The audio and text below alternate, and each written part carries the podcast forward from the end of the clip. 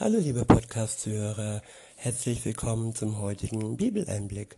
Schön, dass ihr wieder dabei seid, schön, dass du wieder dabei bist. Heute habe ich mal wieder etwas Besonderes vor, und zwar ist es der Start einer Reihe, einer Serie ähm, aus einem Buch. Und zwar ist es das Buch Das Hohe Lied oder auch genannt das Hohe Lied der Liebe oder das Lied der Lieder. Ich werde es aus zwei Bibelübersetzungen vorlesen. Zum einen aus der Volksbibel, aber gerade in diesem speziellen Fall ist es wichtig, dass ich noch eine andere Übersetzung dazu nehme, weil ihr werdet merken, es ist schon sehr crazy, was da in der Volksbibel steht. Aber trotzdem finde ich es wichtig, auch in so einer frischen Sprache die Liebe wieder zu geben. Und ähm, ja, es wird eine Serie sein. Es gibt insgesamt acht Kapitel aus dem Hohen Lied der Liebe. Und je nachdem, wie lange das einzelne Kapitel sein wird, werde ich es äh, vielleicht zwei am Stück oder eben nur eins, aber mit zwei Übersetzungen vorlesen. Lange Rede, kurzer Sinn. Ich beginne mit der Übersetzung ähm, Neues Leben. Ähm, ja, das Hohelied. Ab Vers 1 steht, also Kapitel 1 beginne ich, ab Vers 1 steht, dies ist das Lied der Lieder von Salomo. Jetzt wird im Dialog gesprochen, praktisch ja, der einmal spricht die Frau, dann spricht der Mann.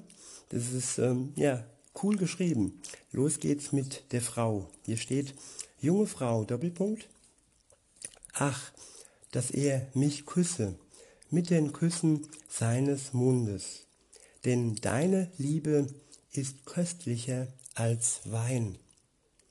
Der Duft deiner Salben ist betörend, dein Name ist wie feinstes Öl. Darum lieben dich die Mädchen. Nimm, nimm mich mit zu dir. Komm, lass uns eilen. Der König hat mich in sein Zimmer geführt. Ja, das ist eine wunderschöne Liebesgeschichte, die wir hier hören.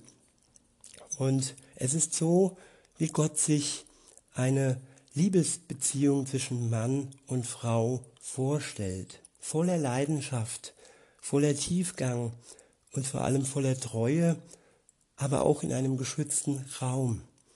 Heutzutage passieren Beziehungen in völlig ungeschützten Räumen, in totaler Untreue. Äh, Seitensprünge sind fast schon normal und äh, modern. Aber das hat eigentlich nichts mit dem zu tun, was Gott für uns eigentlich vorgesehen hat. Wie er sich eine Beziehung zwischen Mann und Frau wünscht. Weiter heißt es, ab Vers 2. Junge Frauen von Jerusalem, wir wollen jubeln und uns über dich freuen, wollen uns an deiner Liebe mehr als Wein berauschen.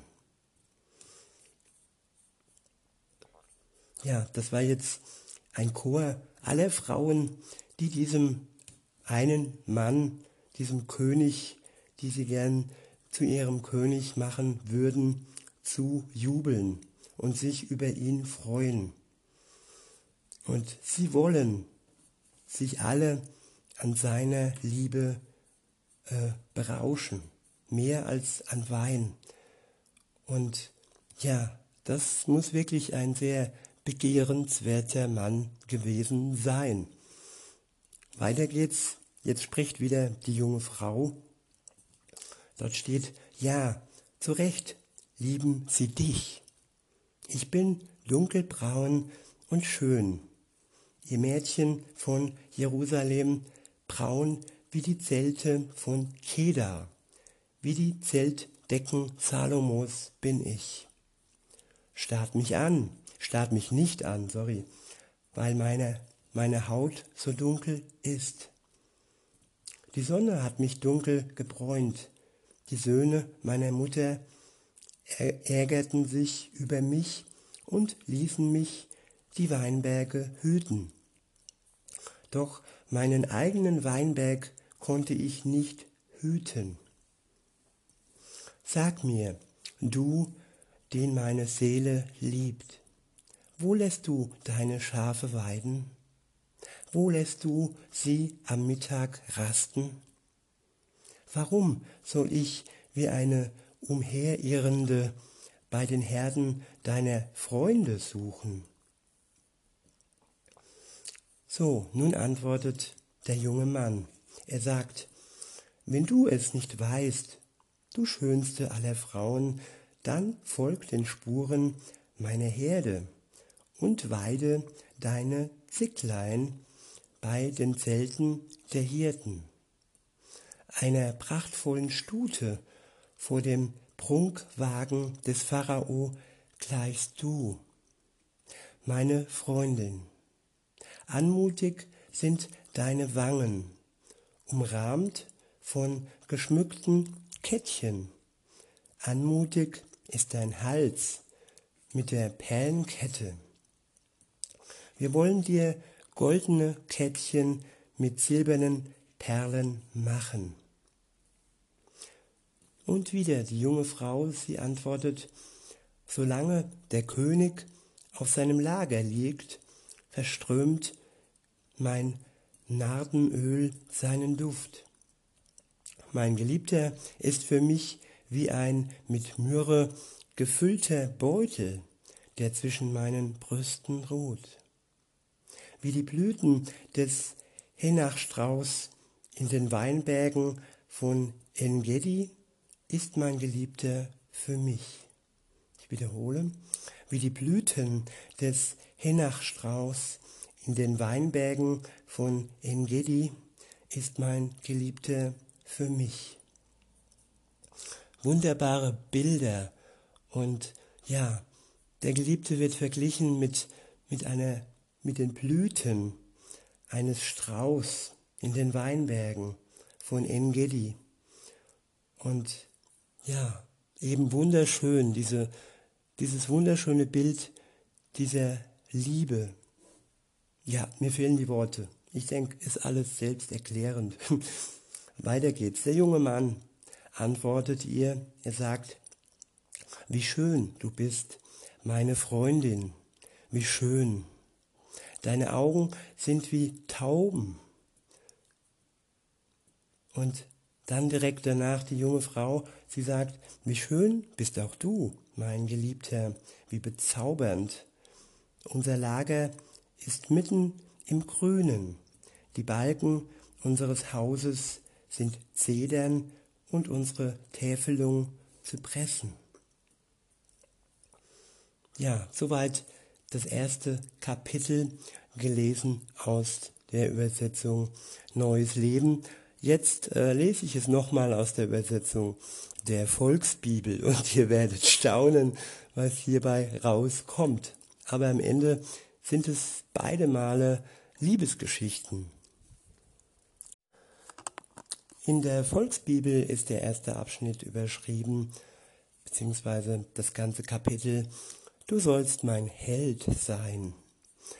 Kapitel 1, Vers 1, hier heißt es, jetzt kommt eine sehr krasse Love Story, die von Salomo stammt. Sie spricht, bitte küss mich. Ich bin so heiß auf deine Liebe. Sie macht mich breiter als der beste Rotwein. Du riechst so gut, ich dreh total durch, wenn ich dein Aftershave rieche. Und ich kriege Herzrasen, wenn ich nur deinen Namen höre. Darum stehen die anderen Frauen auch so auf dich. Komm, lass uns so schnell es geht von hier verschwinden. Wollen wir zu dir gehen, auf deine Bude? Ich gehe überall mit dir hin. Du bist der Größte für mich. Ich finde es so genial, dass ausgerechnet ich dich kennen darf. Und du machst mich glücklich. Dass du mich liebst, ist wie ein Hauptgewinn für mich, denn alle anderen Frauen wollen auch was von dir. Was wollt ihr von mir? Ich meine euch, Mädel, euch Mädels aus Jerusalem. Ich wiederhole, was wollt ihr von mir? Ich meine euch Mädels aus Jerusalem. Obwohl ich so blass bin wie Schnee, bin ich doch so schön, dass ich jede Misswahl gewinnen könnte. Meine Familie war total ätzend zu mir. Ich musste den ganzen Tag das Haus putzen. Nur mein Zimmer musste dreckig bleiben, weil ich nie dazu kam, das sauber zu machen. Mein geliebter Schatz, wo warst du heute Mittag? Ich habe dich überall gesucht. Warst du in den Kaufhäusern in der City? Jetzt antwortet er, er sagt, weißt du das wirklich nicht meine einzige Schönheit? Du hättest mich doch auf dem Handy anrufen können, dann hättest du mich auch gefunden. Ich muss dir noch mal was sagen. Du siehst einfach super geil aus. Du bist wirklich die schönste Frau der Welt. Schöner als jede Miss World der letzten Jahrzehnte. Dein Gesicht wird eingerahmt von goldenen Ohrringen und um deinen Hals liegt eine weiße Perlenkette. Du sollst die schönsten Brillanten haben, die man kaufen kann, eingefasst in das reinste Gold. Sie antwortet, wenn mein Held mit mir essen geht, riecht er total lecker. Besser als alles, was ich jemals gegessen habe.